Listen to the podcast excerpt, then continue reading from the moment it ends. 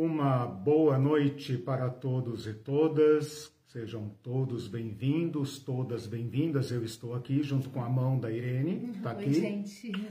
Minha parceira de todos Boa os dias e, do- e todas as transmissões. Sejam todos bem-vindos. Como passaram vossas almas, vossos espíritos, vossos corpos estão bem? E o coração, como está? Somos- Viram como o ser humano é complicado? Não, porque nós não nos dividimos, então Isso, exatamente. É, vamos, vamos reconstruir tudo isso. Estamos aqui então retomando o nosso curso de Antropologia Cristã, eh, que será ministrado às sextas-feiras nesse horário, sempre nesse, nessa página. Aproveitem para curtir aí, para dar o seu boa noite, para a Irene localizar vocês ali. E também colocar seus comentários, suas perguntas.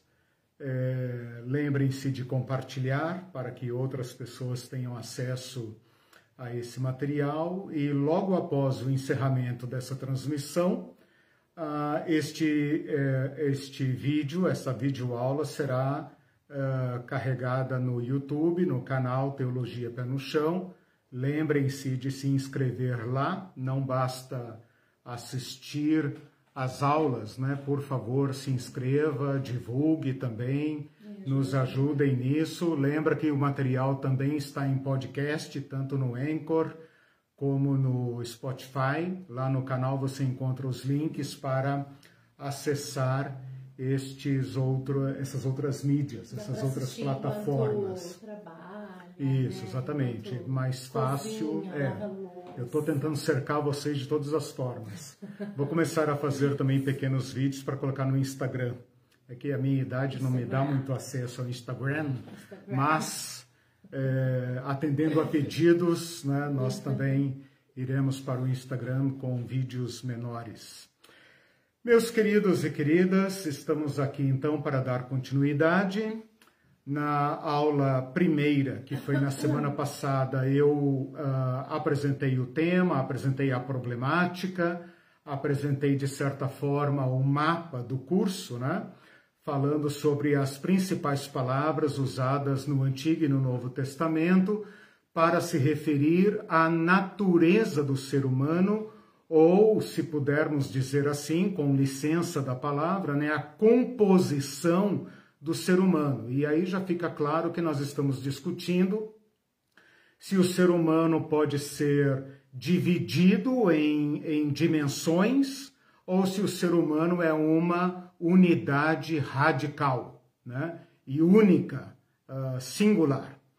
Na aula de hoje, eu lembro que eu terminei a aula passada assim um pouco hesitante sobre qual o tema da segunda aula, então vou revelar agora o resultado do júri, meu júri interno, que foi eu que decidi. Ah, eu achei por bem dar nesta segunda aula o tema da imagem de Deus. Porque se vamos falar sobre a antropologia cristã, e, e- e recortada né, para tratar do tema da natureza humana, então vamos colocar logo o fundamento próprio, exclusivo da fé cristã, que é esta narrativa da criação, da criação do ser humano. Então, o tema desta aula de hoje é o ser humano como imagem e semelhança de Deus. Eu sei que estas expressões já são de domínio público, né? Ah, não precisa ser cristão para conhecer esta, esta expressão. Ah, é claro que nós cristãos a conhecemos muito bem. O que talvez a gente pode eh, questionar hoje é até que ponto nós entendemos a grandeza, a profundidade, a importância, o peso desta pequenina expressão. Pequena e rara. Eu vou mostrar para vocês hoje que esta expressão, esta teologia da imagem de Deus, ela tem pouco material para a gente trabalhar em cima.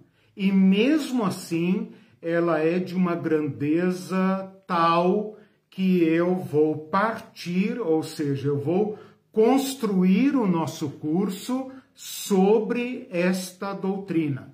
Então, esta doutrina da imagem de Deus é o ponto de partida uh, necessário para a gente então desenvolver o que vamos falar depois. Tudo o que falarmos na sequência sobre a alma, o espírito, o corpo, o coração humano, a mente humana, está dentro deste uh, pano de fundo, dentro dessa estrutura. Né? Então, essa teologia da imagem e semelhança de Deus é a estrutura ou fundamento sobre o qual nós podemos construir uma antropologia cristã. Então, com isso, eu estou uh, apresentando a temática de hoje e já demonstrando a sua grande importância. Como eu falei, não é novo para ninguém se eu falar que o ser humano foi criado à imagem e semelhança de Deus. Mas talvez seja surpreendente, desafiador, sempre renovador uh, meditarmos juntos, então, embora apenas nessa aula, especificamente, sobre um tema tão importante. Então, nós vamos fazer o seguinte: vamos trabalhar um pouco a ideia de imagem e semelhança dentro do Antigo Testamento, que uh, nos oferece basicamente o capítulo 1 de Gênesis, onde fala que Deus resolveu criar o humano, né? não o homem, como está nas nossas, nas nossas Bíblias mas o humano, a pessoa humana, como imagem e semelhança dele mesmo, e depois então resgatar esta expressão no Novo Testamento. Para quem está familiarizado com as Escrituras, ah, não é difícil compreender que esta expressão imagem e semelhança de Deus, que ocupa um espaço importante em Gênesis capítulo 1, ou nos primeiros capítulos, mas especificamente no capítulo 1, no capítulo 2, que tem outra narrativa da criação do homem e da mulher, esta expressão não se repete. Então é como se ela tivesse ilhada, isolada no capítulo 1. Não é difícil compreender que esta expressão praticamente desaparece ao longo do Antigo Testamento. Você vai lendo a história de Abraão, de José, Moisés, o povo de Israel, Davi, etc. E onde é que está a palavra imagem de Deus, o ser humano? Parece que não há sequer memória da, da, da, da deste fundamento antropológico uh, para a compreensão do ser humano.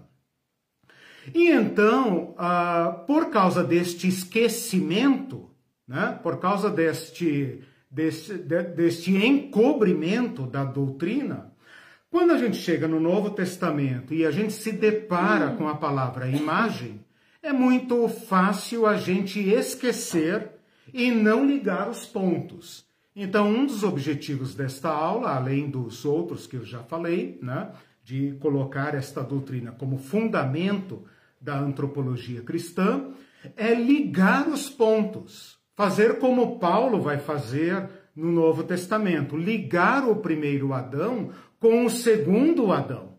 E então pegar a expressão de Cristo como imagem de Deus como sendo uma, uma, uma resposta ao Adão imagem de Deus.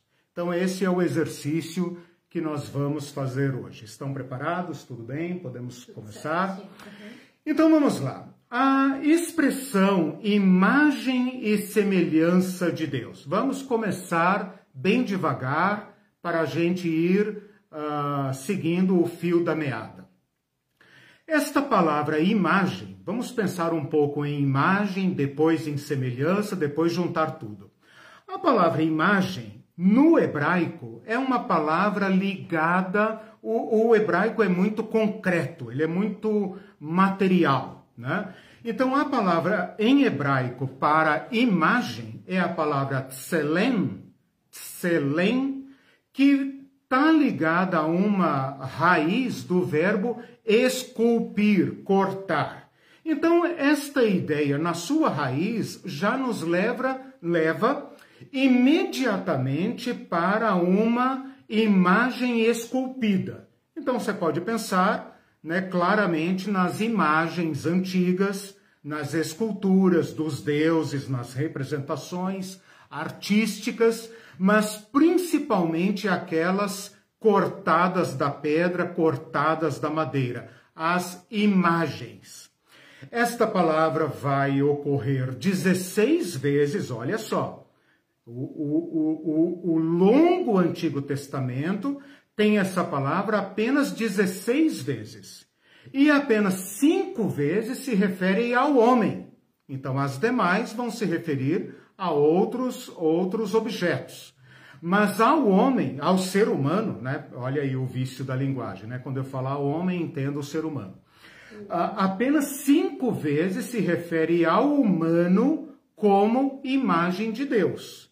Então, nós temos aqui uma afirmação em si mesma chocante, revolucionária, de colocar no humano, não na pedra, não na madeira, não nas representações da natureza, né? não na arte, não na escultura, mas no humano, no humano, sem maiores qualificações, a representação do divino.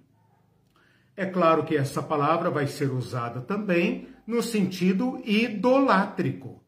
Quando Deus proíbe o povo de Israel de fazer imagem de escultura para a adoração, ele está fazendo aqui um corte muito profundo e de grande implicação para a nossa matéria aqui, para a matéria da antropologia. Ou seja, o ser humano, este ser humano que somos, é a única imagem de Deus. Nenhuma outra imagem de Deus é permitida. O que, que significa então esta palavra imagem? significa uma representação de outro, porque a palavra imagem é uma palavra que remete à sua contra-imagem. Né? A palavra imagem só tem sentido como representação de outro a quem ela uh, é, sinaliza, se refere, ela invoca. Né?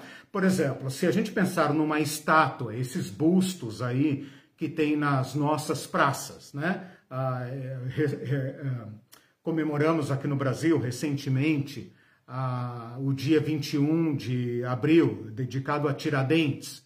Então, a imagem de Tiradentes, o busto de Tiradentes, uma, um quadro a óleo de Tiradentes, não faz sentido em si mesmo. Por quê? Porque ele necessaria, necessariamente remete ao personagem.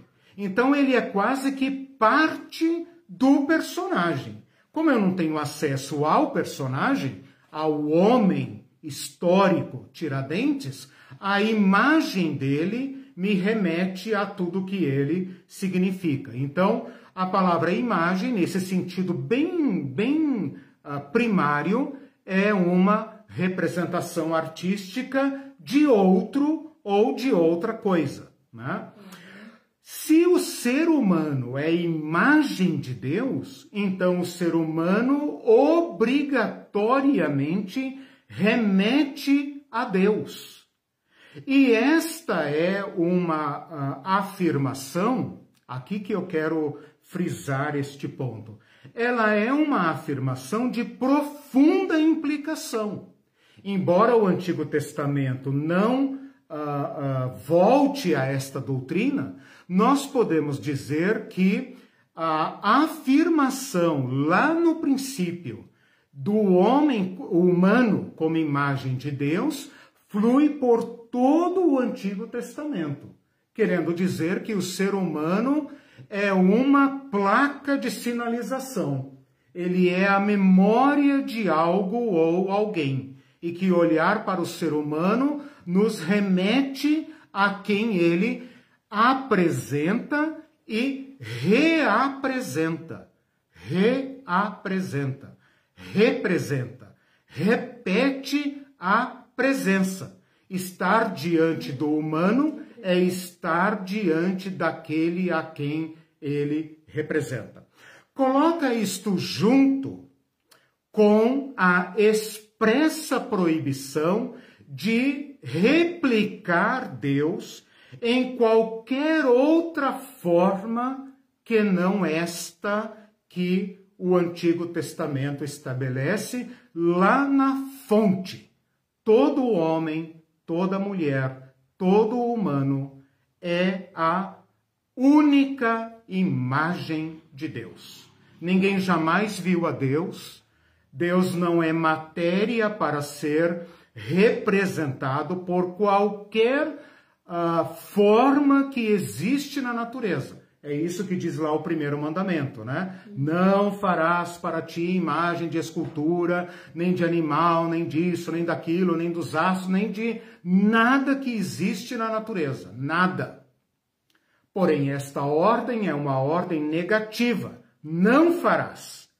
E enquanto que o relato da criação é uma afirmação positiva. O ser humano é imagem e semelhança de Deus. Ora, então o ser humano é um objeto de culto? Não, porque todos são. Então não há, há outro significado. Por isso a idolatria é fortemente combatida no Antigo Testamento, senão uma igualdade radical que remete a uma única contra-imagem aquele que é o representado. Então, é o, essa é a ideia uh, mais importante que nós podemos pegar desta afirmação da imagem.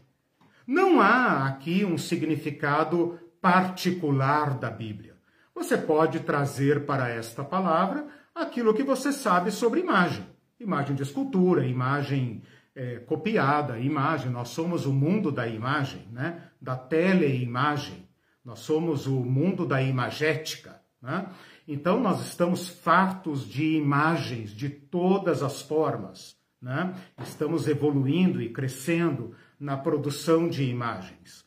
Tudo isso pode te ajudar a entender esta palavrinha hebraica que surge então aqui.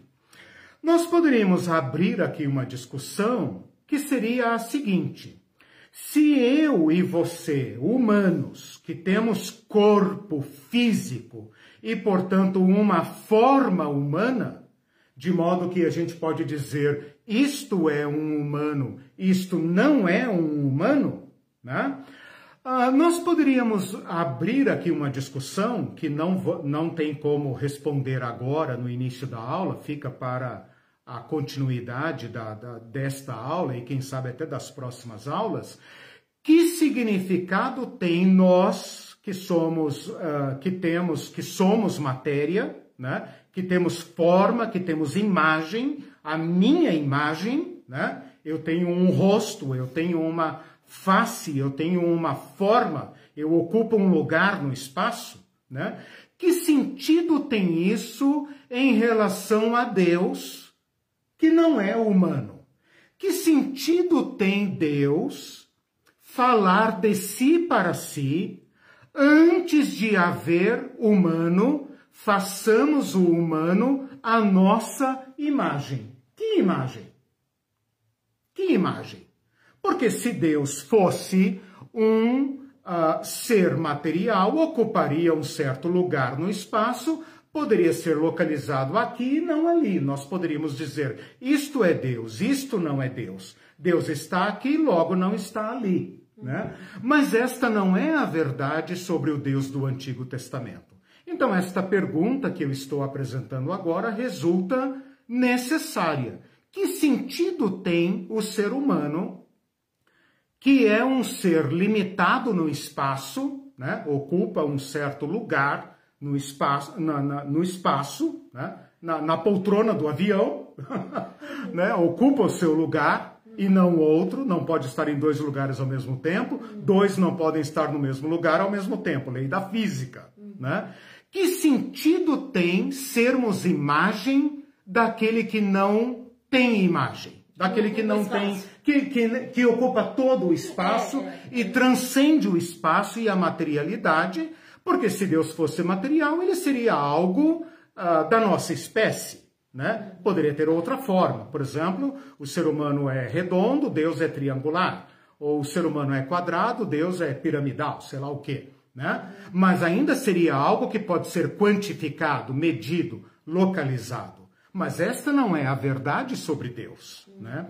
Deus é antes de toda forma, antes de toda criação. Né? Ah, ah, no princípio, ah, criou Deus. Né? Então, tudo que existe está para além de Deus. Deus é antes de tudo que existe. E, no entanto, ele fala assim que nós somos a imagem e semelhança de Deus. Uma primeira resposta que nós podemos apresentar a essa pergunta é que imagem de Deus não diz respeito apenas à nossa forma física. E como nós estabelecemos na aula passada que nós não somos divididos em partes, então a imagem de Deus não pode ser restritiva a uma parte do nosso ser. Portanto, meu corpo não é imagem de Deus, porque Deus não é homem nem mulher. Né? Isso está muito explícito nas Escrituras. Deus não é homem. Né? Deus não é humano. Deus não tem forma humana. Se ele fosse humano, ele seria como nós. Ele seria um de nós. Estaria sujeito às mesmas contingências que nós.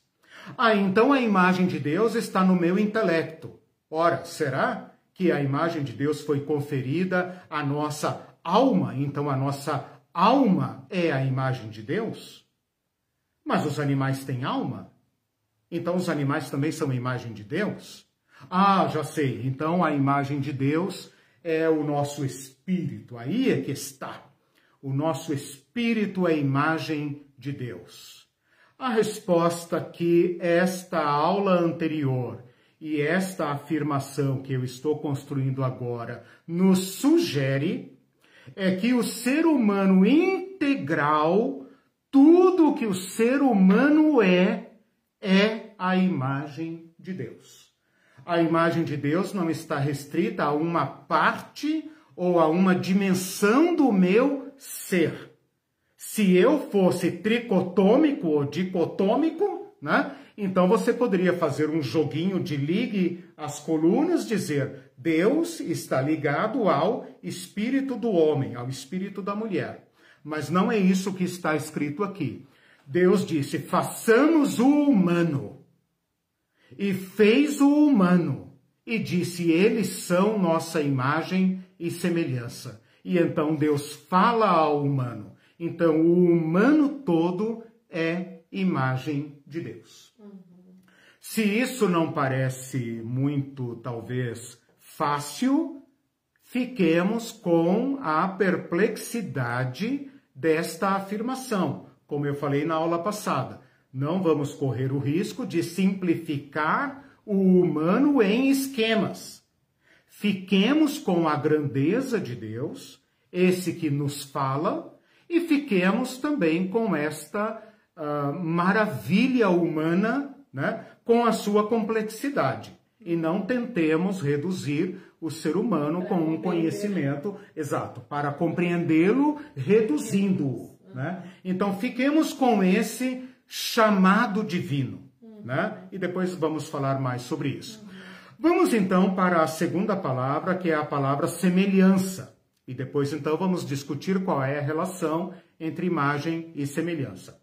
A palavra semelhança em hebraico é uma palavrinha uh, demut, que significa, vem de uma raiz que dá a ideia de ser igual, colocar lado a lado. Percebam que a palavra semelhança, que significa o mesmo, igual, né? Simul, similança, similitude, todas são as mesmas palavras do latim. Similante, similança, similiança, né? semelhança. uh, e também a palavra igual, percebam como estas palavras nos remetem também, assim como a palavra imagem, nos remetem a outro.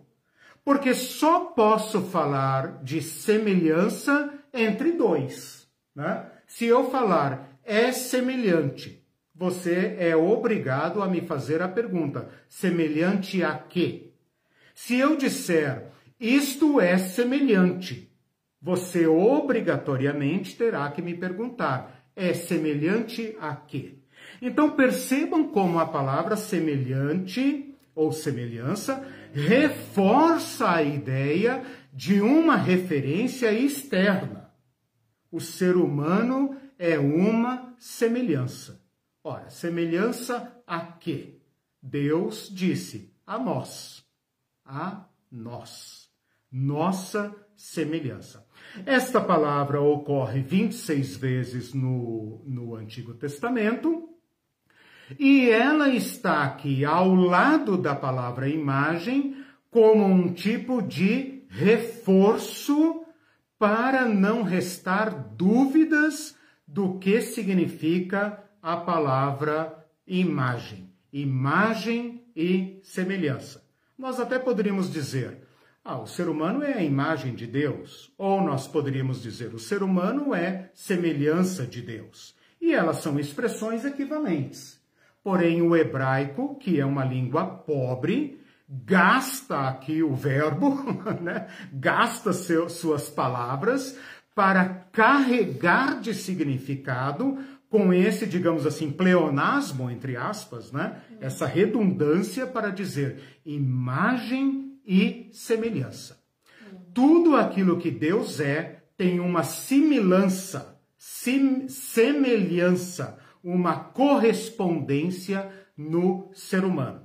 Se imagem é um pouco mais preciso e semelhança um pouco mais abstrato, né? Uh, um pouco mais aberto, porque uh, ser semelhante significa que tem traços de correspondência, porém não implica que todos os traços de uma parte deste par corresponde ao outro. Ou seja, o ser humano não é tudo que Deus é, porque senão o ser humano seria Deus, mas o ser humano guarda em si semelhança com Deus. O ser humano não é Deus, Deus não é humano, mas o ser humano é o único ser desta criação ao qual corresponde esta expressão semelhante a Deus. Estes dois, uh, imagem e semelhança, né? esses dois termos, dois substantivos, né? Uh, ocorrem juntos apenas aqui em, uh, uh, em Gênesis 1, 26. Façamos o homem a nossa imagem, homem aqui significa humano, né? Portanto, homem e mulher, façamos o humano a nossa imagem, conforme a nossa semelhança. E então explica o que é que significa esta imagem e semelhança. E no versículo 27 diz apenas: Deus criou, pois, o homem à sua imagem a imagem de Deus o criou, homem e mulher os criou. Percebam que no versículo 27 a palavra imagem ocorre sozinha como equivalente à expressão dupla anterior. Então agora eu coloco a seguinte pergunta: qual a relação entre imagem e semelhança? Será que imagem é uma coisa e semelhança é outra? Será que elas são, ah, cada uma enfoca um ponto?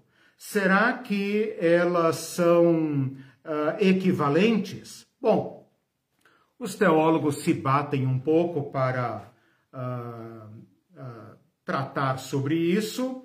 Eu vou defender a ideia que tem uh, evidências no hebraico, né?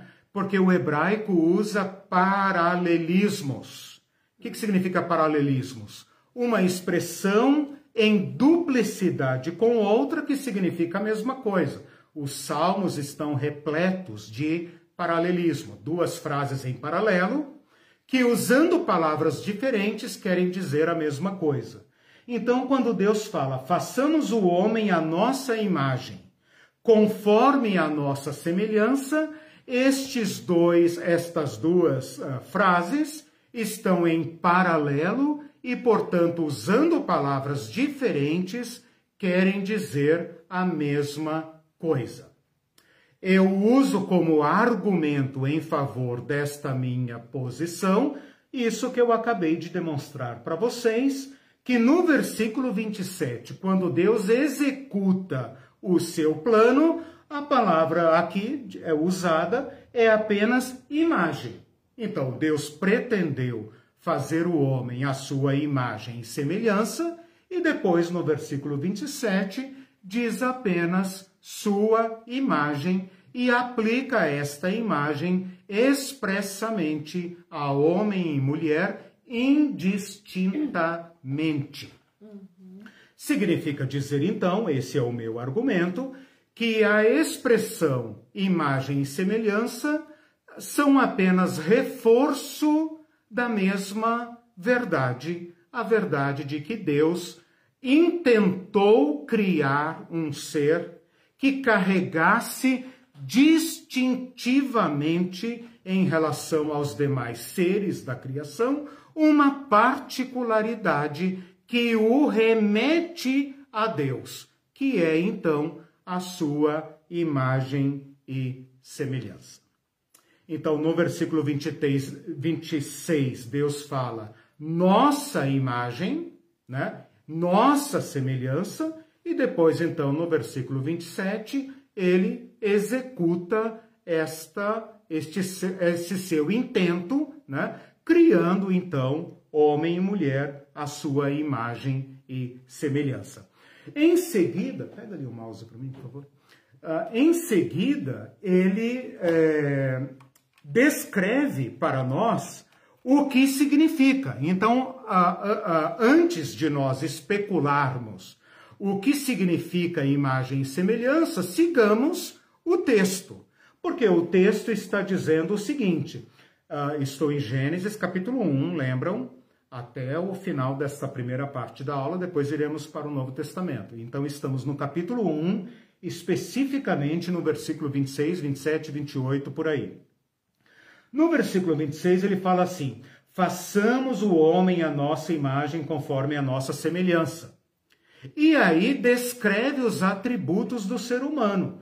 Tenha ele, o humano, domínio sobre os peixes do mar, sobre as aves do céu, sobre os animais domésticos, sobre toda a terra, sobre todos os répteis que rastejam pela terra. É claramente um resumo de toda a criação narrada uh, anteriormente neste capítulo. Depois, então, ele fala: Deus o criou, né? homem e mulher os criou, e Deus os abençoou. Aí está o sentido de ser imagem e semelhança de Deus. Deus os abençoou, sede fecundos, multipliquem-se, encham a terra e sujeitem-na. Dominem sobre os peixes do mar, sobre as aves do céu, sobre todo animal que rasteja, tal, tal, tal.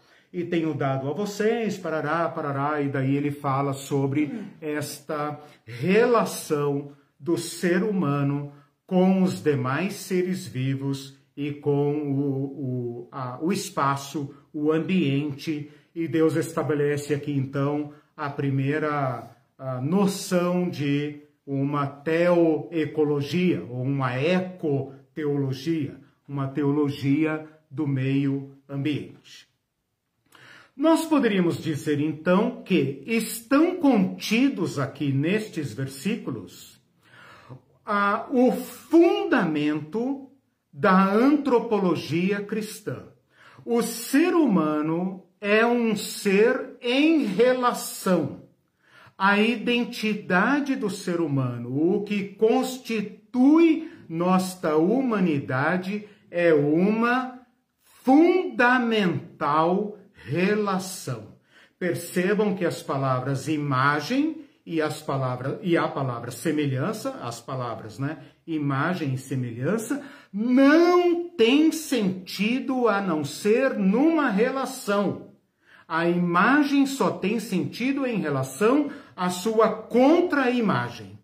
E a semelhança só tem sentido num, numa parelha, em dois elementos que são colocados par a par. Olha aí a palavra comparar.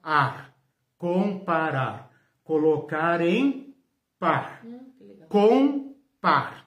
Colocar em par. Hum. Deus de um lado, único Deus de um lado e do outro lado o ser humano. E então estabelecer traços de semelhança.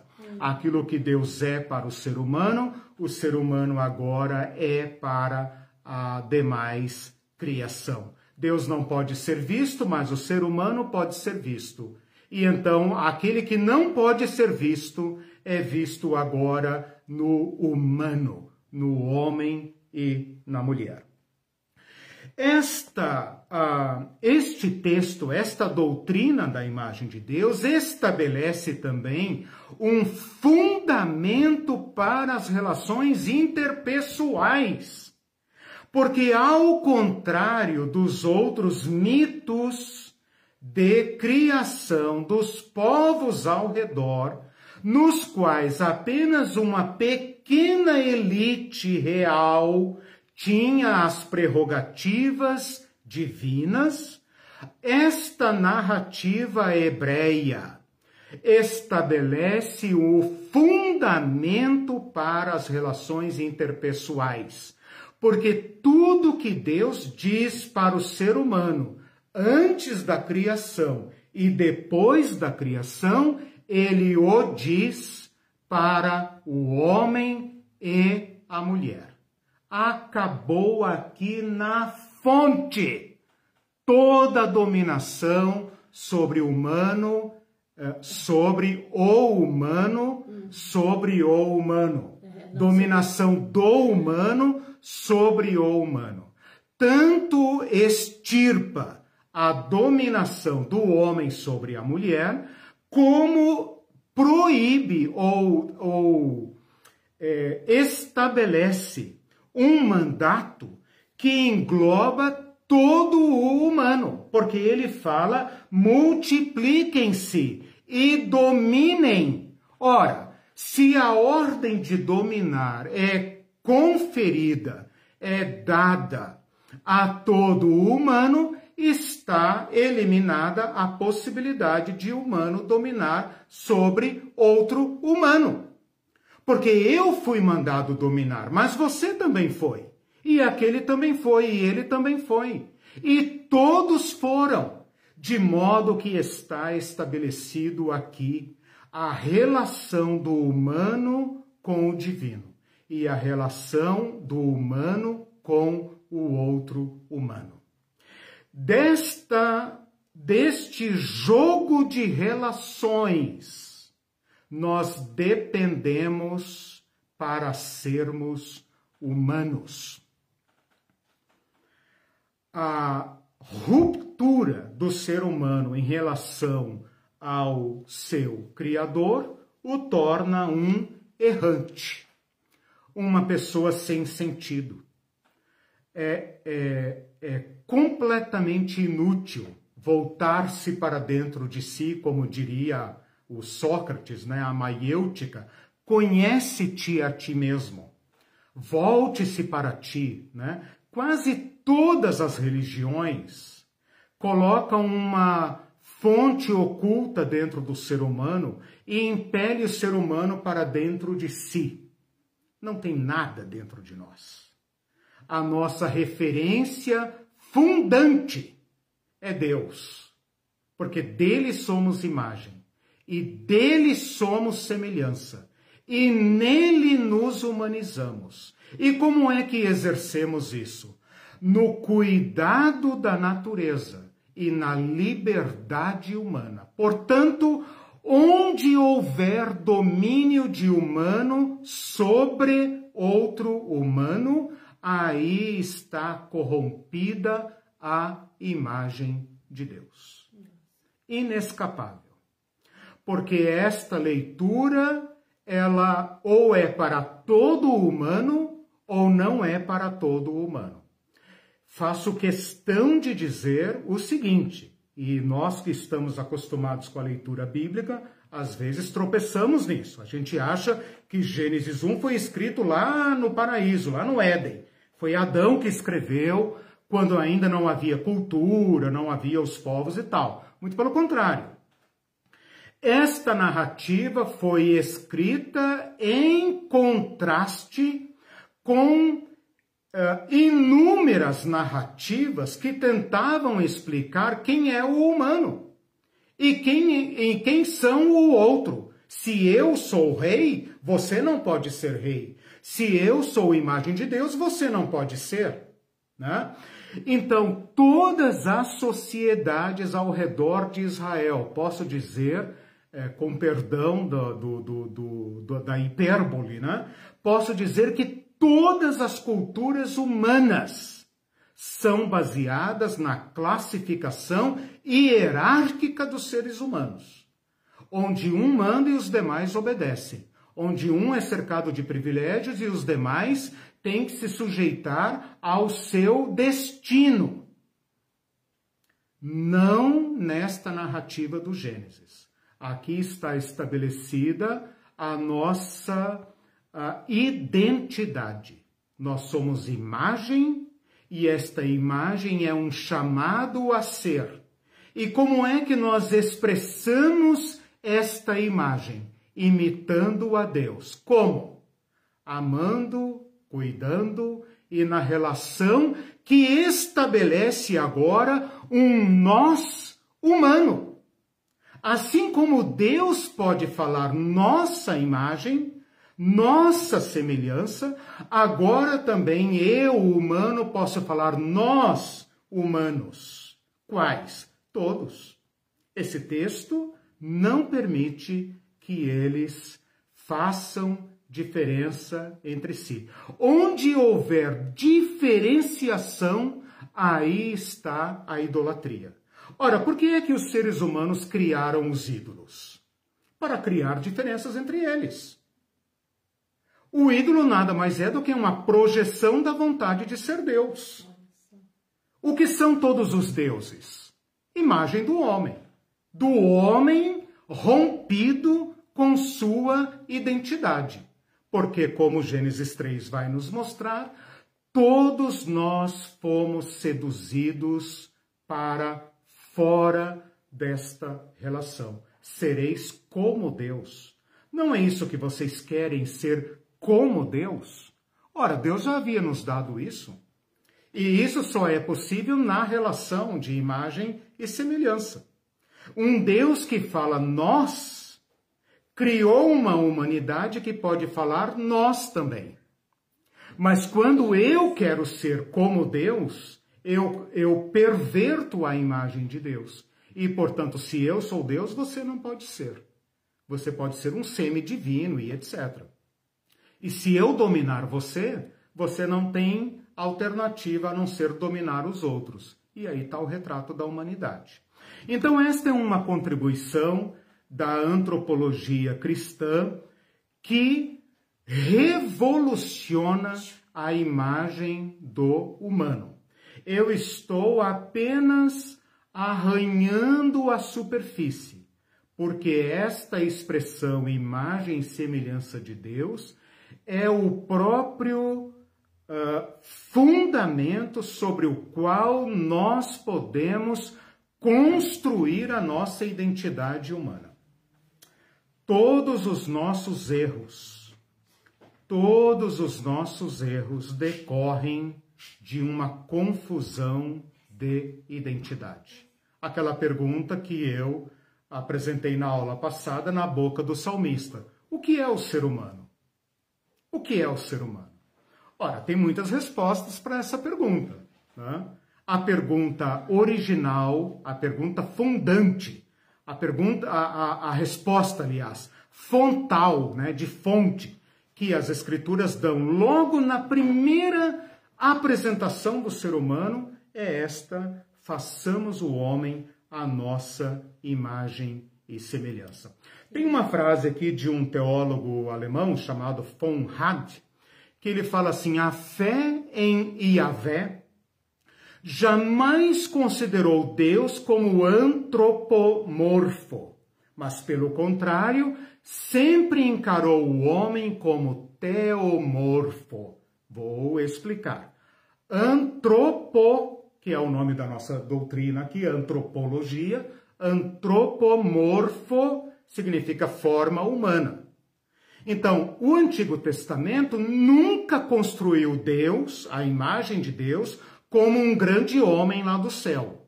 Pelo contrário, sempre construiu o ser humano como sendo a imagem de Deus, teomorfo. É o homem, o humano, desculpem, o humano que é a imagem de Deus. Esta é o ponto de partida do Antigo Testamento. Se vocês depois observarem no restante do Antigo Testamento um Deus muito masculino, muito patriarcal, as mulheres uh, dominadas e tal, estamos no reino da humanidade que acredita ser Deus. Portanto, todo o Antigo Testamento é escrito na perspectiva do homem seduzido, da mulher seduzida. Seduzida pelo quê? Pelo engano. Porque aquele Deus que ele procura ser não é o Deus Yahvé. O Deus Yahvé é aquele que abre sua particularidade, sua imagem e concede gratuitamente ao humano. O Deus que é apresentado no jardim do Éden é outro Deus. Aquele Deus que tem medo do ser humano. Aquele Deus que fala: não, esse ser humano vai roubar o meu fogo, esse ser humano vai roubar. Lembra que todos os relatos de criação da humanidade dos outros mitos colocam o ser, o ser humano numa posição de uh, subserviência aos seus deuses. Os homens e as mulheres, o ser humano, nunca é criado dentro de um propósito de amor dos deuses. Sempre é no meio de uma guerra, de um conflito, de uma disputa, de um cadáver, de uma excrescência qualquer. Pode consultar de cabo a rabo. Pode pegar de Babilônia, Egito, todas as mitologias, o ser humano é criado como um rival de Deus e, portanto, um inimigo de Deus. Não é assim a narrativa do Gênesis. É um Deus amigo. Um Deus que fala: vamos criar alguém como nós.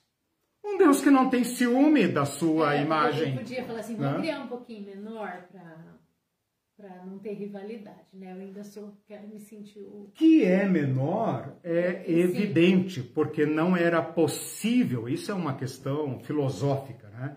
é impossível Deus criar alguém igual a ele no sentido essencial. Por quê? Uhum. Porque esse ser criado teria início, então mesmo que Deus criasse outro Deus, né? Uhum. Esse outro Deus não esse é o erro das testemunhas de Jeová, uhum. né? Ah, esse outro Deus não pode ser igual a Deus porque ele teria princípio e Deus não tem princípio. Não, então é uma questão impossível. filosófica. Mas é um Deus que é o Deus de Jesus Cristo. Mas, mas é assim... o Deus que se dá, é o Deus que se doa. Ele dá a sua imagem. Ele poderia ter escolhido um homem ou uma mulher uh, de, uma, de uma classe superior para dizer: olha, a você eu darei a minha imagem. A esses demais aí, eles serão seus escravos. Não! Uhum. Deus faz aquele macaco sem pelo e carimba nele sua imagem. Que, qual a diferença entre nós e um macaco? Qual a diferença entre nós e o rato, como eu falei na aula passada? Se for analisar nossos eh, genomas, onde está a nossa humanidade? né? Está no, nossos, no nosso é, corpo, onde está nossa humanidade? O que nos torna humanos? Essa é a chamada do Gênesis. Uma relação de imagem de Deus que se reproduz, que se manifesta na libertação do ser humano. Ou seja, esse nós humano só é imagem de Deus se eu e todos formos humanos. Mas até os, os qualquer, é, humano, até os animais, você está querendo dizer? Não. Humanos. Ah, não, é que você falou qual a diferença entre macaco foi um pouco confuso. Porque... A diferença é esta imagem de Deus, que é um atributo exclusivo no... ah. do ser humano. Ah, ok. Né? Porque se, se a gente apresentar essa pergunta no fórum dos saberes humanos, hum. qual a diferença entre o homem e o macaco? Qual a diferença entre um homem e um jacaré? Qual a diferença entre o homem e qualquer mamífero? Né? Onde nós podemos identificar? É, é, parece uma pergunta é, óbvia ou desnecessária, mas os antropólogos discutem onde está o limite entre o animal e o humano. Né? E uma das, uma, um dos critérios que tem sido usados pelos antropólogos é a comunicação, a fala. Olha que interessante. Né? Uh, uh, as escrituras, claro, dão outro nome a isso, é essa questão da relação. Né? Se você pensar, ah, mas o Antigo Testamento é uma desgraça, é uma tragédia e tal, é, pois é. O ser humano foi seduzido a pensar a si mesmo como seu próprio Deus. E ao fazer isso, voltou-se para si, e ao voltar-se para si para ser grande, degradou-se e desumanizou-se. Portanto, todos nós carregamos a pecha da desumanização. É muito interessante, né? não tenho mais tempo de continuar isso, mas é muito interessante esta relação eu-tu, né? que Deus pode dizer tu, homem e mulher, tu, vocês dominem, vós dominem, né? E o ser humano pode falar para Deus, tu, ó Deus, né? Então esta relação uh, do eu que se constrói em face de um tu. Né? Isso é muito profundo, né? eu apenas lanço aqui como desafio. O que é que nos humaniza? Os antropólogos, os psicólogos, os psiquiatras sabem, né? os poetas sabem, e você e eu também sabemos, que nós só nos humanizamos na relação interpessoal. Que um ser humano privado de relações pessoais é um ser que tende a desumanizar-se. Né? Então está muito claro que nós nos, uh, nos, nos humanizamos, nós uh, construímos nossa pessoa, nosso ego, nosso eu em face do outro que eu posso chamar você. Né? Nessa relação de semelhança. Por isso eu falei, toda dominação, toda relação que hierarquiza seres humanos em categorias ou classes é desumanizante. E desumaniza não apenas aqueles que foram empurrados para baixo, desumaniza também aqueles que se que ascendem a uma posição que é falsa. Então nós somos seres humanos falsos nós somos seres humanos fake. Nós apresentamos uma imagem falsa do ser humano. E, portanto, tudo o que fazemos é falso. Nossas sociedades são falsas. Nossas instituições são falsas. Todas elas erram. Todas elas se desviaram, como disse o salmista. Todas pecaram. Né? Pecaram por quê? porque perderam a referência. O que é pecado senão a perda da referência? O desvio do, do, do referente. Né? É essa a questão. Nós não temos sentido em nós mesmos a não ser na relação. Por isso que Jesus vai falar: quem quiser reter a sua vida, quem quiser fazer de si uma ilha, se perderá. Claro que se perderá. Deixará de ser humano E quem der a sua vida, ou seja, quem abrir-se para essa relação de vida, quem deixar fluir a vida, esse viverá. Esse será humano. Por quê? Porque essa é a vida de Deus. Então, todo o Antigo Testamento é uma história da perda da imagem de Deus. Quero vir rapidamente para o Novo Testamento para fechar esses dois pontos, né? Pegar, vou abrir já. Pegar esta primeira página do Antigo Testamento, que é assim, o nosso marco, a nossa referência, né? Entender que ela submerge durante toda a história da humanidade e vai surgir novamente no Cristo.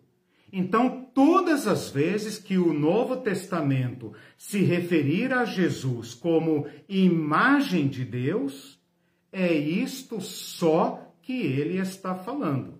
Então, a gente poderia resumir a Bíblia assim: o ser humano criado à imagem de Deus. O ser humano corrompe a imagem de Deus em si. Não a perde, mas corrompe, desfigura, desumaniza-se Jesus Cristo restaura a Jesus Cristo é a imagem de Deus. Terceiro ponto, né? E por fim, Jesus Cristo restaura em nós a imagem de Deus. Em Cristo nós recuperamos a face de Deus. Cristo é a imagem de Deus. Quer saber como seres humanos devem ser? Olhar para o Cristo o Cristo que nos humaniza. Os seres humanos querem se distanciar da humanidade para divinizar-se, para serem como Deus. Deus tornou-se humano e nos chama todos a esta reconciliação com o que somos. Por isso, meus queridos irmãos, quando nós dividimos o ser humano em pedaços, e fazemos o ser humano renegar seu corpo, renegar sua alma, nós o estamos desumanizando. Esta é a implicação, uma das implicações. Né? Nós precisamos é da integridade. Nós precisamos recuperar tudo que Deus nos deu para ser um corpo, vivo, sem perder nada. Nós não podemos perder nada. Nós vivemos nos autodestruindo. A salvação está na nossa restauração completa. Por isso Jesus se fez humano. Diziam os pais da igreja: Jesus não pode salvar nada que ele não tenha encarnado. Tudo que ele encarnou, ele pode salvar. Se Jesus fosse uma alma perambulante, ele teria salvado só a nossa alma. Mas ele se fez carne. Ele assumiu forma humana. Ele se fez um de nós. E, portanto, ele nos salvou inteiro, total, completamente. Perguntas, comentários? A Cláudia fez um comentário, Cláudia Fuentes fez um comentário interessante. Ela disse que a cada geração os critérios de diferença entre os humanos e os outros animais em antropologia muda. Ah, ok. Já foi a palavra, o fato de poder utilizar um instrumento, o fato de transmitir algum conhecimento e daqui a pouco vai ser se conseguir se desabonar no Twitter. Exatamente religião né, e tal, é. é. isso. Né? Veja, a ciência tateia né, sobre esse mistério humano, dizendo o que é o humano. Né? Uhum. E é muito difícil achar. Né? Quer dizer, a antropologia tem suas dúvidas, né? Uhum. O limite tênue. Recentemente eu ouvi falar, talvez a Cláudia saiba melhor do que eu, mas recentemente um antropólogo, se não me engano, aqui na Amazônia, eu sou péssimo com nomes, não vou lembrar, revolucionou toda a, a linguística, o, o Noam Chomsky, né? desbaratou toda essa construção científica da antropologia e da linguística, porque encontrou, se não me engano, na Amazônia, um povo em extinção, um povo muito isolado, que não dispõe de comunicação. E aí colocou em polvorosa toda a linguística construída no século XX, os grandes nomes aí da linguística, porque ele descobriu se ser humano é capaz de comunicar, se ter um sistema de comunicação bem desenvolvido, esta tribo não dispõe de comunicação. E aí bagunçou todos os limites, dizendo, tá, e eles são o que então? Né? São animais, são o elo, o, elo perdido entre os macacos e os humanos, quer dizer, são hominídeos, né? Que, que tipo de, de coisa é? Né? Então percebam como a ciência se bate em cima disso. E a genética também. Né? Então aqui tem uma contribuição desta ciência de Deus, né? que é a, a, este dado, né? esta revelação. O ser humano é uma relação uma relação humana que nos personaliza.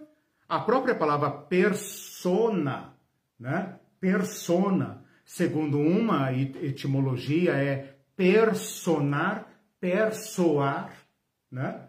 Então ela tem uma ideia de você só se pessoaliza nos sons trocados uns com outros, né? Uhum. A mamãe que fala com o bebê e o bebê ouve a voz da mãe, ouve a voz do pai e então vai, né, entendendo quem ele é nesta relação, né, com pai e mãe, né? Mas tudo isso é muito, muito difícil de situar, né? uhum. né? A, a palavra pessoa, então, ela também nos dá essa contribuição. Uh, o per per, né, é atravessar, ou seja, de mim para o outro, né? E os sons que nós trocamos, ou seja, nossa, nossas relações. É isso que nos humaniza. Uhum. Mas bastam as relações human, humanistas ou o ser humano é aberto ao transcendente? Né?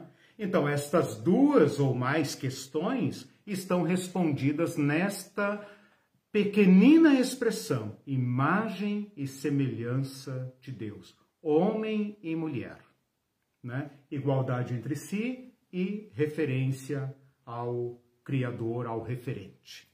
Ah, o Mindu fez uma pergunta hum. bem interessante. Ah. Se já éramos imagem e semelhança de Deus, onde está o atrativo da serpente em propor que, pois é. aspas, sereis como Deus? Sereis como Deus. E não sereis Deus. É. Observação: é. último censo vigente, dois humanos.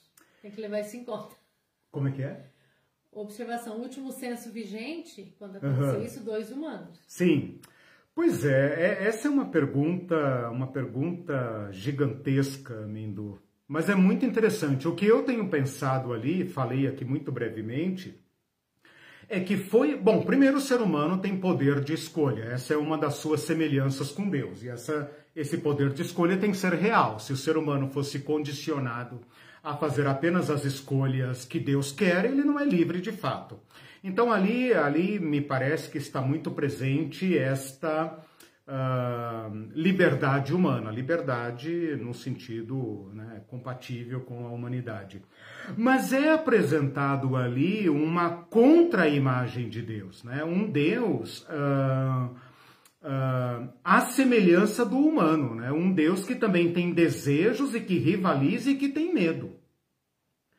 E este ser humano, criado à imagem de Deus, portanto capaz de escolha e de decisões, é livre para escolher. E escolheu. Né?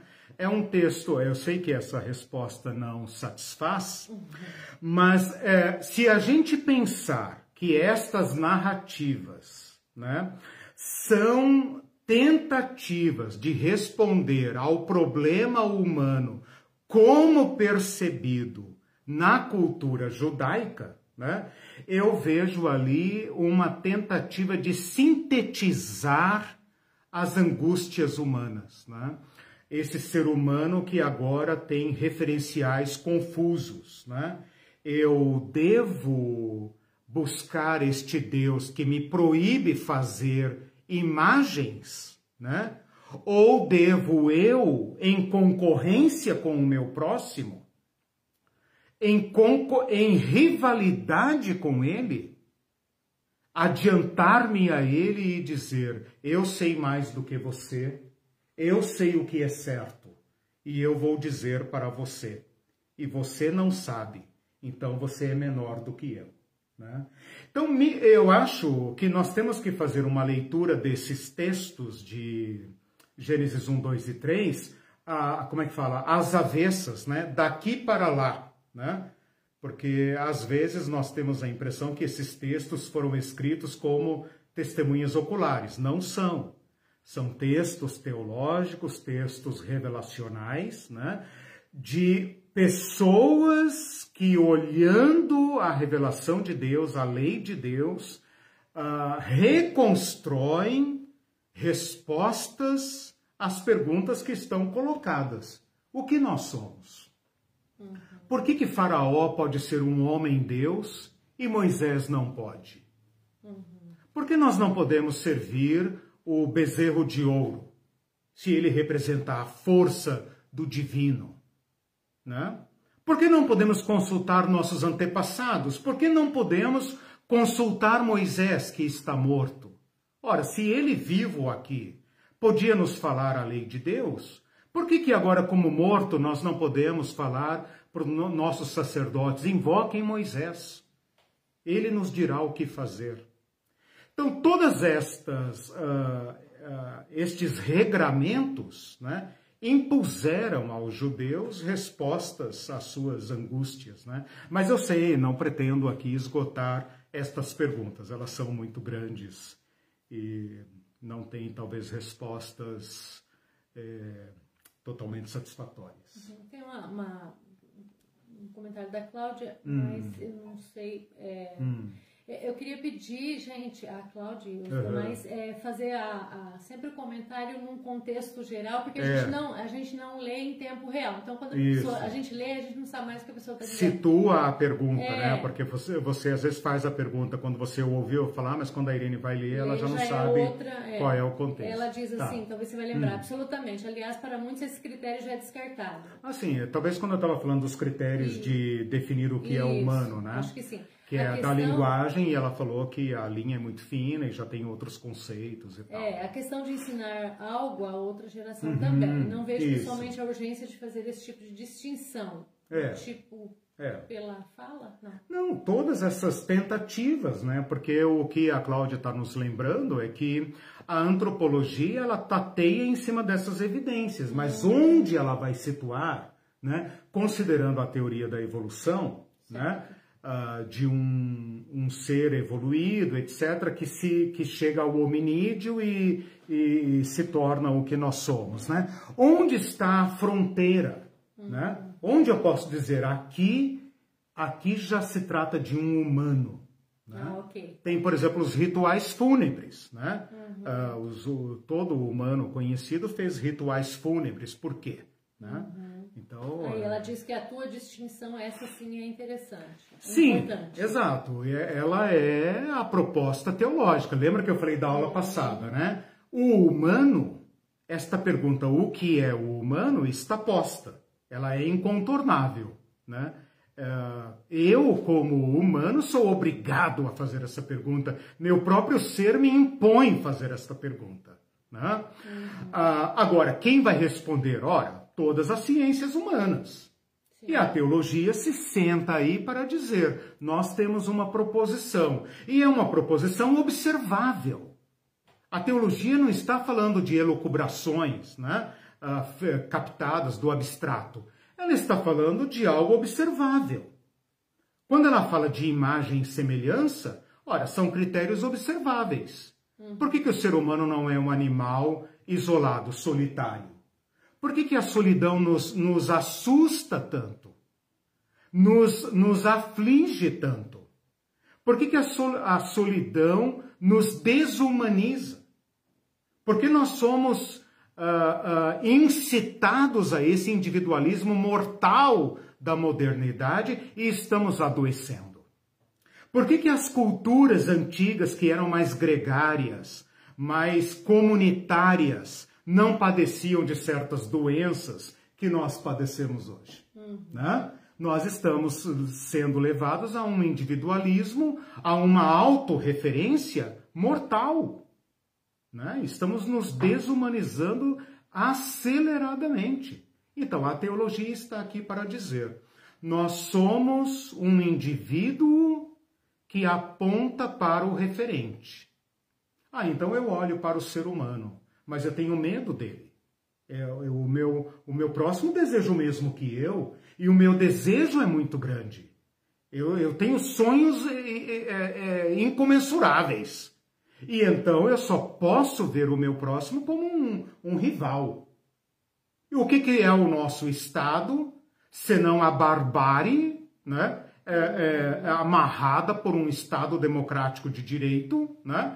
E os bichos estão aí, parece que um, um saco de caranguejos, né? É, basta um enfraquecimento do STF e os bichos já sobem para cima.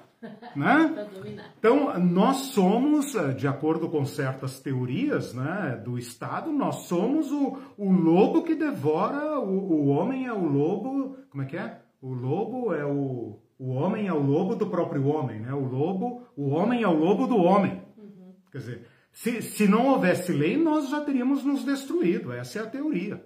Né? Ora, nós temos que arrumar uma forma de vivermos em sociedade. A teologia pode ajudar, se ela lembrar quem ela é. Né? Se ela lembrar, se ela encarnar o humano. Olha aí a missão da igreja. Se ela encarnar o humano. Para isso ela tem que derrubar os deuses, né? E não são os ídolos, não, né? Os crentes adoram tacar pedra nos ídolos dos outros, né? Mas toda a nossa estrutura é idolátrica.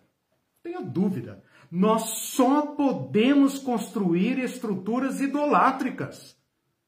Porque elas são compatíveis com o nosso auto-engano. Hum. Nós nos pensamos assim. Então nós temos que construir estruturas idolátricas. Né? E está aí o Evangelho para nos livrar disso. Bom, eu queria então agora dar um pulinho no Antigo, no Novo Testamento, mas vocês já sabem onde eu vou chegar, né? A palavra imagem no uh, Novo Testamento em grego é eikon, eikon, de onde vem a nossa palavra ícone, né? Ícone. Então, a nossa palavra ícone vem de uma palavra grega que significa eikon, e a palavra eikon é a palavra imagem. Eikon normal. Eikon, com E-I-K-O-N, assim que translitera, né? Eikon, e que é aportuguesado, latinizado para ícone, né? Uhum. E o ícone aqui tem a mesma ideia de imagem. É claro que na língua portuguesa, você falar de imagem, ídolo, ícone, tem diversas acepções, mas para o que importa aqui, nós podemos dizer que a palavra eikon é igualzinho à palavra tselem. Né? A palavra é, a semelhança, ela vai aparecer aqui no, no Novo Testamento como homoioses, da onde vem a nossa palavra homo, né? Homo de semelhante, homogêneo, homo, né? Homossexual, por exemplo, homo, né? Homo com H, que não é homem, mas é de igual. A palavra uh, grega para igual, né? Uh, homo, homoioses. Esta palavra ocorre apenas uma vez no, no Novo Testamento, então assim, ela não recebe grande destaque. Eu vou dizer aqui que ela ocorre apenas uma vez no contexto de Gênesis 1, quando Tiago fala assim: Meus irmãos, Olha o que, que nós estamos fazendo. Nós louvamos a Deus e amaldiçoamos o nosso próximo, que foi criado à semelhança de Deus. Então ele está citando Gênesis 1. É a única vez que o Novo Testamento cita em grego a expressão semelhança de Deus, tá? E a palavra usada aqui é homoioses. A palavra é, com H, né? Homoioses. Sim, aparece também homoioma, quando. É, ou, né? Homoiose ou homoioma aparece quando fala que Jesus se fez semelhança de homem. Quando ele se encarnou, ele se fez semelhança de homem. Então nós temos no Gênesis um Deus que faz o homem à sua imagem e semelhança, agora nós temos um Deus que se faz imagem do homem né, este encontro reconciliador. Bom, a palavra eikon vai aparecer no Novo Testamento 23 vezes, ela aparece ali naquele contexto uh, quando perguntam para Jesus sobre se é lícito pagar imposto a César, e ali fala de quem é esta eikon, de quem é este ícone, esta efígie, e eles falam de César, então ali tem uma imagem de César, né? Uh, quando Paulo reprova a idolatria em Romanos 1, né, famoso texto de Romanos 1, fala que o ser humano rejeitou a Deus e adorou a imagem do homem corruptível, ou seja, fez de si mesmo uma imagem de culto e, portanto, se tornou autorreferente. Ao criar uma forma humana para idolatrar, está idolatrando uma imagem distorcida de si mesmo. Né? Mas o que tem mais importância no Novo Testamento é quando fala de Jesus como o ícone de Deus. Jesus, imagem de Deus. Então, Paulo vai dizer algumas vezes que Jesus é a imagem de Deus. Depois ele vai dizer que nós todos carregamos a imagem de Adão a imagem distorcida de Adão. Aquele Adão que foi seduzido para ser como Deus e que relegou a nós todos esta imagem distorcida de nós. E, portanto, nós nascemos confusos. Mas Paulo diz que em Cristo nós carregamos de novo a imagem do celestial. Então, fala de realidade da nossa essência de imagética, que, portanto, remete a Deus. Deus é a mais pura imagem do humano.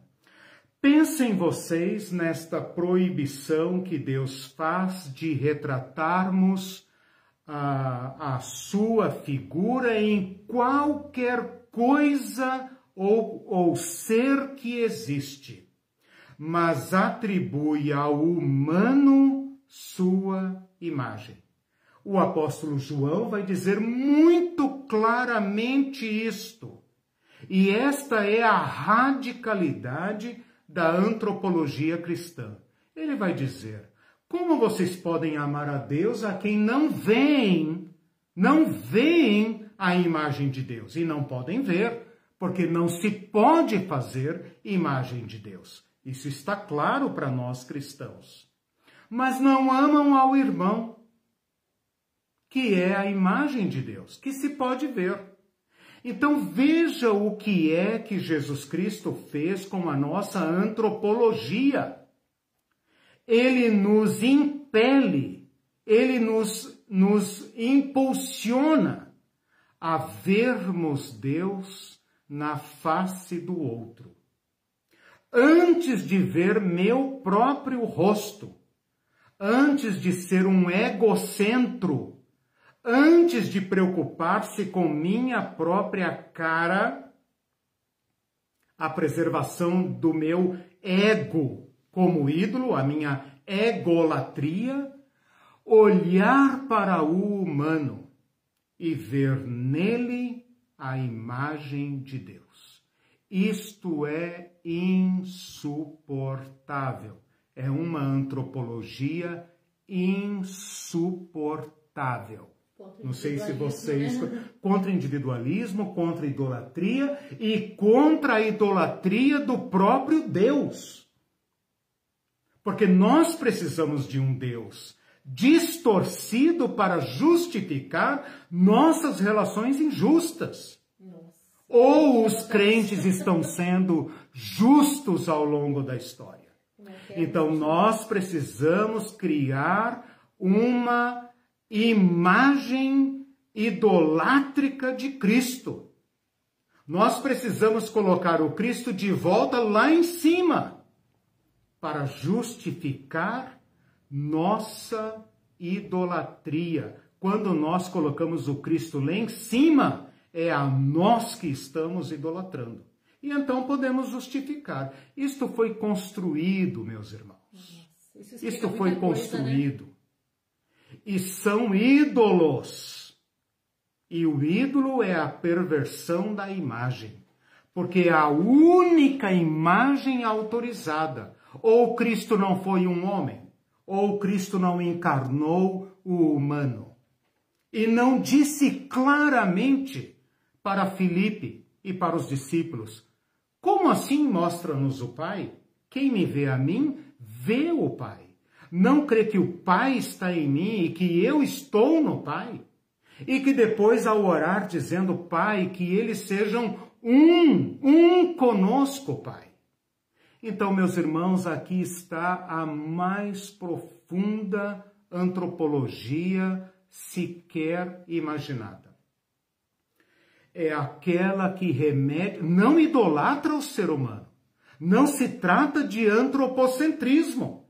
Porque se o, antropos, se o homem, o antropos, o humano, voltar-se para si, ele faz de si um ídolo. Mas perceba que Deus nos obriga, ou seja, esta teologia nos impele ao outro. E este outro está personificado no meu próximo, no meu igual.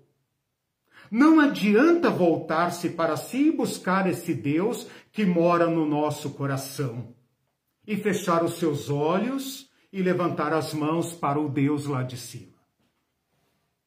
Esta é uma dimensão da nossa espiritualidade. Mas Deus nos impele ao próximo. Deus nos impele ao próximo. Quando fizestes a um destes pequeninos, a mim o fizestes. Por que é que eles se tornaram pequeninos? Porque vocês fizeram deles pequeninos. Vocês é que constroem a desigualdade. A desigualdade é falsa. Eles só podem ser pequeninos porque vocês se fizeram grandes. Mas a realidade, a nossa identidade, o nosso fundamento está em olhar todo o próximo como irmão e dizer: Você sou eu. Você sou eu. Tem um, um filósofo judeu, Martin Buber, está na minha lista para ler. Não sou um leitor de Martin Buber, talvez até tenha alguém aí que conheça muito melhor do que eu, mas me marcou muito numa matéria que eu fiz sobre ele no doutorado, que ele traduz aquele texto, ele fala: Nós não compreendemos bem o grande mandamento segundo Jesus. Porque amarás o Senhor teu Deus de toda a tua alma, de todo o teu coração, parará, parará, e amarás o teu próximo como a ti mesmo. Ele diz a, a, a, o sentido disso em hebraico é mais fundo é amarás o teu próximo porque ele é tu. Ele é você. Você só pode dizer eu porque há um tu diante de você, que pode chamar você de meu tu. Então, esta relação, esta relação de iguais, de derrubar todos os grandes, libertá-los desta falsidade e elevar todos os pequenos como se fossem o próprio Cristo. Ora, por que é que Cristo foi se identificar com os pequenos do mundo? Para dizer para nós que não temos o direito de fazê-los pequenos. Porque ou somos iguais e nos tornamos humanos, ou nos desumanizaremos todos. Vejam os grandes. Eles estão se desumanizando, eles não são felizes, eles não se encontram lá. E vejam os pequenos.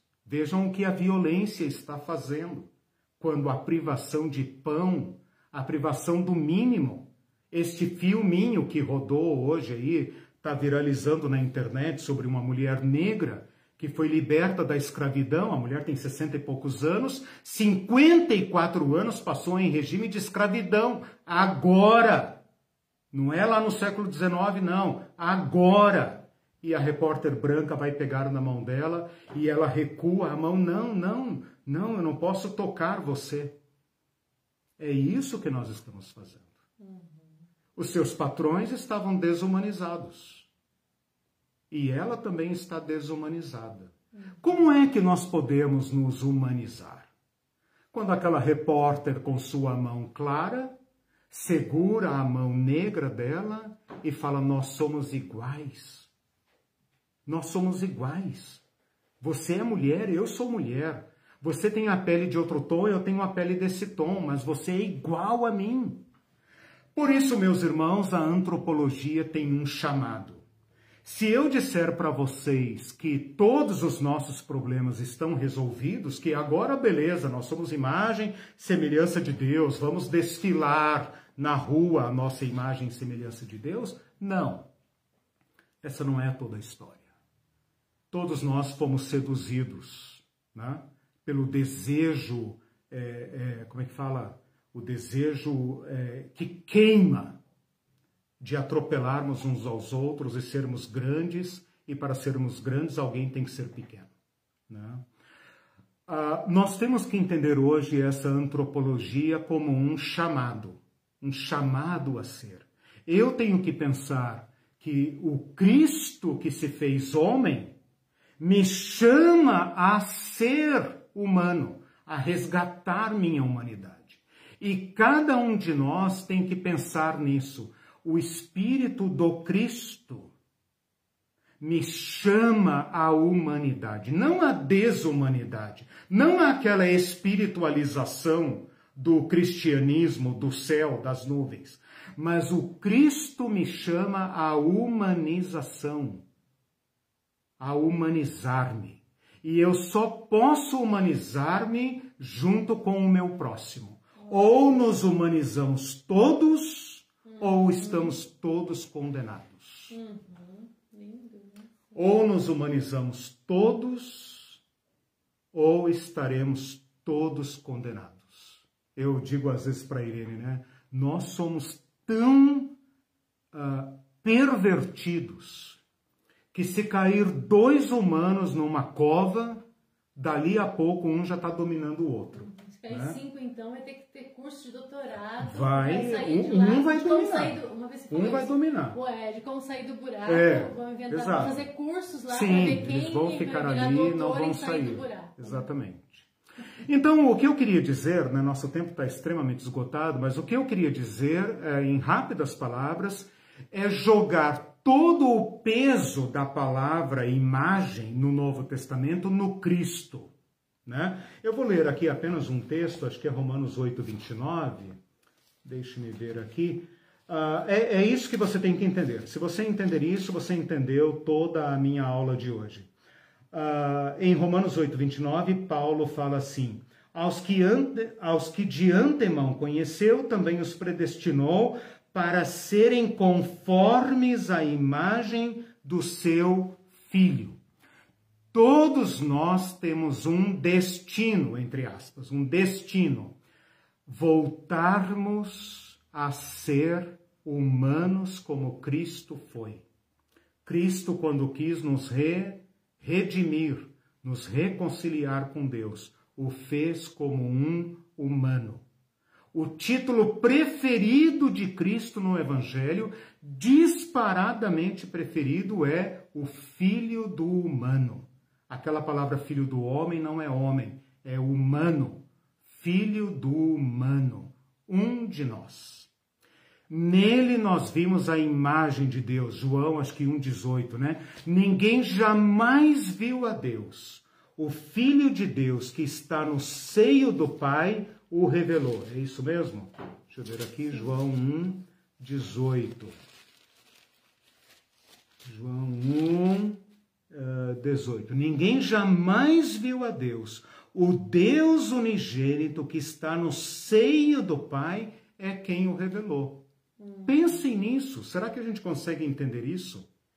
Que quando nós fomos colocados face a face com o Deus Criador, o único Deus, o Deus, o Deus, uh, uh, o Deus infinito, ele o fez na face de um homem comum, negro, mulato, comum, tão comum que para ser identificado teve que ser traído, porque no meio da judeusada hum. sumia lá, é. né? A Judas falou, não, eu sei quem é ele, eu sei eu quem é. Porque entre 12 homens você não vai saber quem é, não usa roupa diferente, não é mais alto, não tem olho brilhante, a cara dele não brilha. Não tem olho azul, não é loiro. É, é cara de humano. Cara de humano. A cara nossa, né? Minha cara, nosso DNA humano, nossa uhum. face humana. Nesta imagem nós fomos transformados de novo e chamados de novo a sermos imagem de Deus. Então, o que eu precisava dizer sobre o Novo Testamento é isso. Embora a palavra imagem tenha desaparecido ao longo do Antigo Testamento e depois ela vai surgir no Novo Testamento, o que você precisa entender é que esta imagem é Cristo. Cristo é a imagem do humano e Cristo é a imagem de Deus.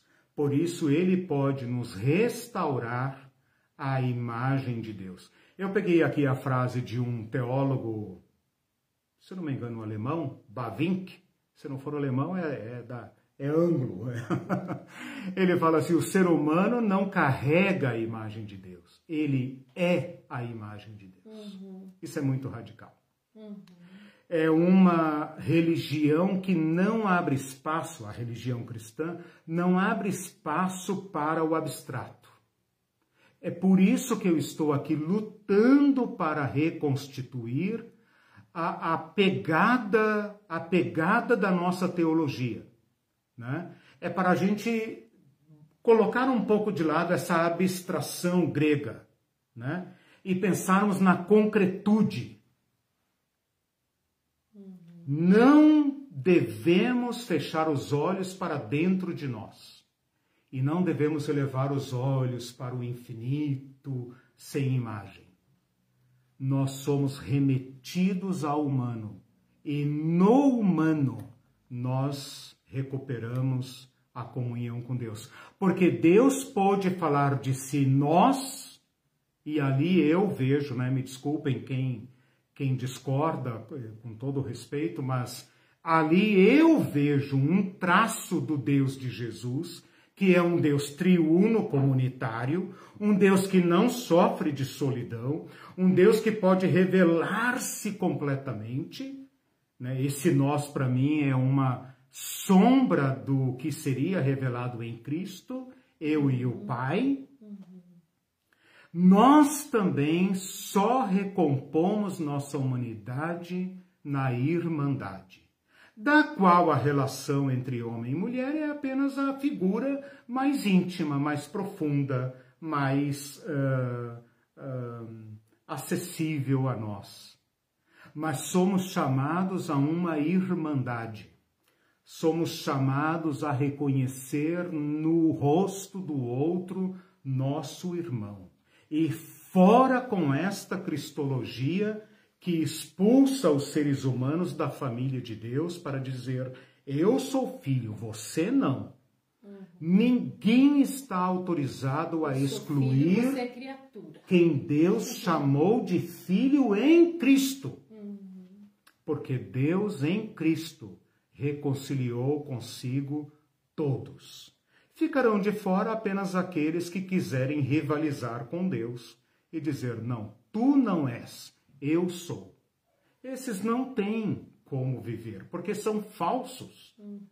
Ergueram sua vida sobre falsidade. E a falsidade não tem como subsistir. A realidade é a comunhão. Essa comunhão que nos funda. Veja que nós nascemos de uma comunhão, né? Todo ser humano é fruto do entrelaçamento de um homem e uma mulher. Nós nascemos de uma relação e esta relação é a nossa fundação, nosso fundamento. Uhum. É isso. Ah, Cláudia lembrou, falou, é mesmo, muito bem lembrado esse episódio em que Jesus diz como isso leva-nos ao Pai. Exato, exatamente. Mostra-nos o Pai. Ó oh, Senhor, já que tu estás aqui, mostra-nos o Pai. E Jesus fala algo que é chocante para a nossa religião. Uhum, sim, né? vê o Pai. e depois ele se identifica, e aí acabou com a gente, né? Por isso que Mateus 25, 31, 46 por ali não cabe na nossa teologia. Quando vocês fizeram a um desses meus pequeninos, a mim o fizeram. Veja como a religião cristã é materialista.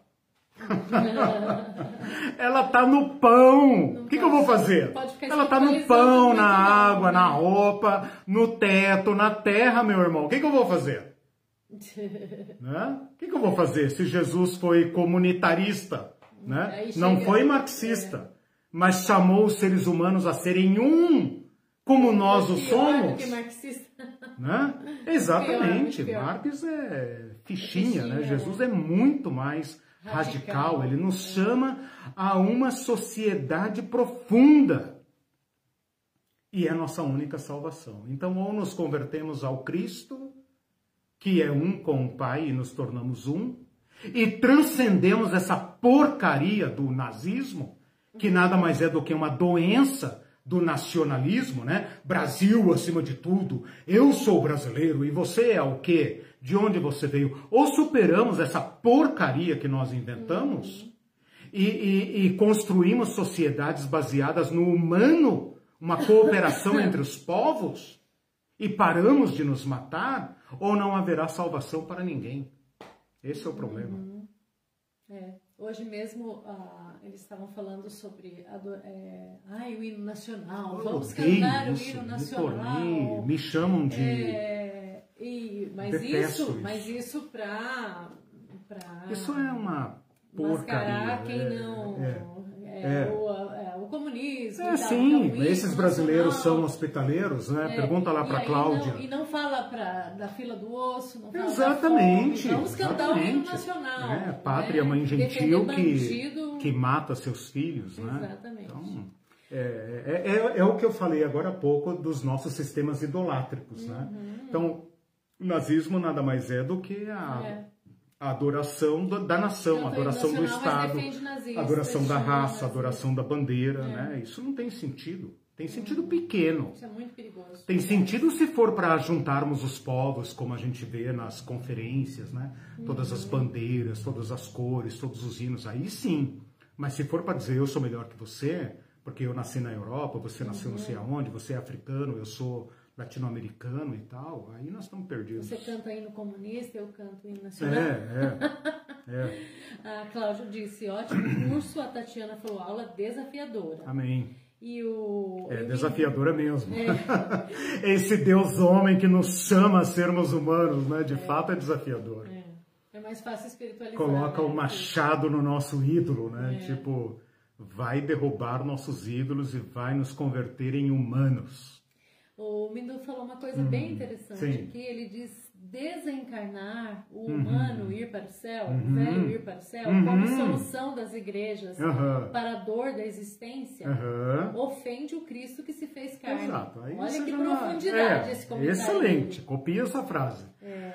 Veja, o Mindu já cantou a bola do porquê nós estamos estudando isso aqui. Né? Agora vocês entendem porque que na próxima aula nós vamos estudar corpo, alma e espírito, dentro deste enquadramento da imagem de Deus. E por que é que é errado estas, esse sincretismo, né, Mindu, com o platonismo, que desencarna o nosso ser. Tipo, o nosso ser é uma, uma sei lá, uma, uma substância azul que está aqui dentro, tá dentro, uma coisa etérea que está aqui dentro, né? Que vai se libertar desse corpo mau, né? Uhum. E vai para o céu. Isso não é a religião de Cristo, tem toda a razão o. Uhum. O que, que, ele falou aí no finalzinho da frase? É, é, é... é pecar contra o Cristo que se encarnou, ofende, né? Ofende, ofende o Cristo claro, que se fez carne. Claro. E, aliás, o Cristo que claro. se fez carne não abandonou a humanidade. Né? Exatamente. Uniu-se a ela. O céu e tirado sim, a roupa suja sim, da humanidade, como exatamente, você diz. Né? Exatamente. E só com a divindade, não. E por isso os cristãos não sabem o que fazer com a ressurreição. É, é. O curso que nós vamos dar na sequência desse é morte e ressurreição. Os crentes não sabem o que fazer com a ressurreição. Porque a ressurreição é ridícula para os gregos. Não faz o menor sentido. Mas o Cristo ressuscitou. Ora, para que nós precisamos de um corpo? Os gregos, leia lá Atos 17. quando Paulo fala sobre ressurreição para os atenienses, eles quase matam Paulo, né? A briga ali foi feia, tipo, ah, cala a boca. Estamos aqui perdendo nosso tempo. A gente quer saber como se liberta do corpo. Você vem falar que o teu Deus vai nos prender de novo num outro corpo? isso não faz o menor sentido. A Marlene colocou, eu também detesto nacionalismo. Quando alguém me enche a paciência com esse negócio, eu recordo a pessoa que do Senhor é a terra e toda a sua isso, plenitude. Isso. Não tem separações, né? Nós que inventamos isso. isso. Nós inventamos. Nós inventamos. E, o, e para concluir, o, ah. eu ri, o José Carlos ah. disse assim, eu tô com vontade de idolatrar o professor. é ri demais. Ah. Contenha-se, te acalma. Então é isso, o nosso horário legal. já estourou. Veja que João, né? João foi reprovado pelo anjo, né? João do Apocalipse, ele fala isso é maravilhoso demais, ele se joga aos pés do anjo e olha o que, que é a nossa religião cristã, né? O anjo fala, não, não faça isso porque eu sou igual a você. É. Né? E nós aqui com as nossas hierarquias idolátricas, né? Demônicas, né?